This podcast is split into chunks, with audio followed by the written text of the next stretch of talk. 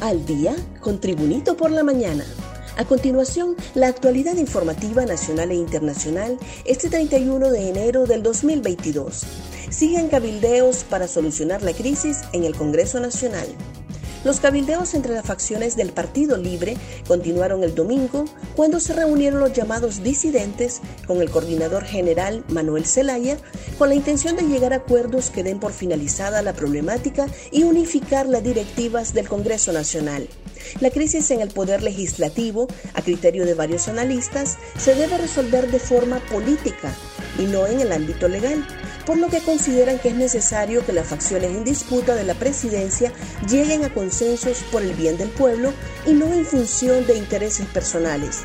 Los diputados disidentes dijeron que sostuvieron reuniones con varios diplomáticos y que el interés de las embajadas es que exista paz en el poder legislativo y que se le dé un balón de oxígeno a la nueva presidenta para que empiece a organizar su grupo de trabajo y haga uno de los mejores gobiernos de la mano de naciones amigas.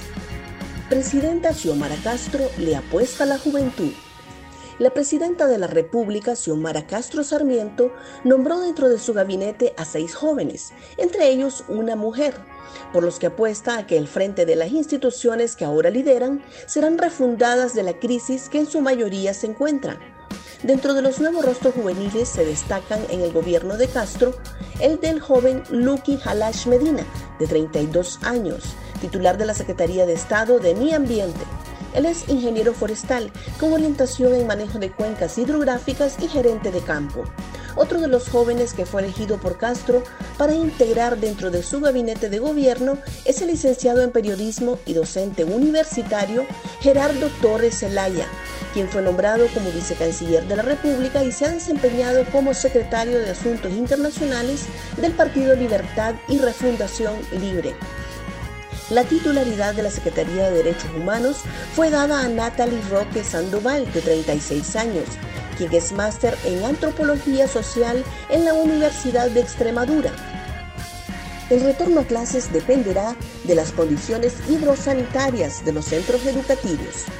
El retorno a clases semipresenciales requerirá de las condiciones de infraestructura hidrosanitaria de los centros educativos y la vacunación de niños de 5 años en adelante, señaló el ministro de Educación, Daniel Esponda. Nuestro compromiso que tenemos es tomar cartas en el asunto y repotenciar el tema de la infraestructura hidrosanitaria, así como la vacunación para los niños entre 3 a 5 años, declaró el funcionario. Esponda señaló que sí hay centros educativos que cumplen con esos requisitos, los cuales podrán regresar de manera paulatina a clases presenciales a partir del 1 de febrero. Un repaso al mundo con las noticias internacionales y Tribunito por la mañana. Derrame de combustible causa daño ambiental irreparable en Perú los brigadistas limpiaban afanosamente el sábado tres reservas naturales donde anidan aves marinas y una veintena de playas de la costa central de Perú que sufrieron un daño irreparable por el derrame de casi 12.000 barriles de crudo hace dos semanas.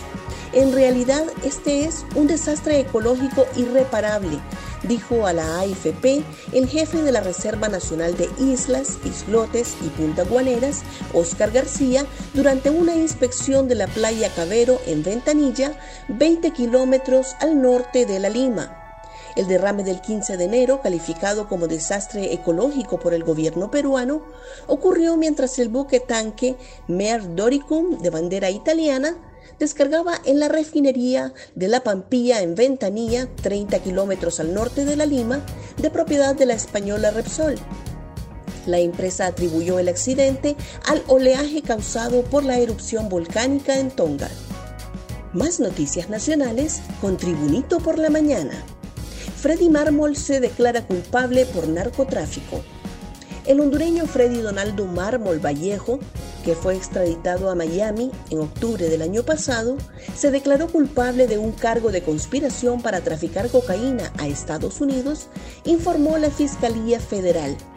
Mármol Vallejo, detenido en el país centroamericano en agosto del 2021, aceptó un acuerdo de culpabilidad en una audiencia celebrada el jueves en una corte federal de Miami mediante la cual se desestimaron los cargos de lavado de dinero y de distribución de narcóticos.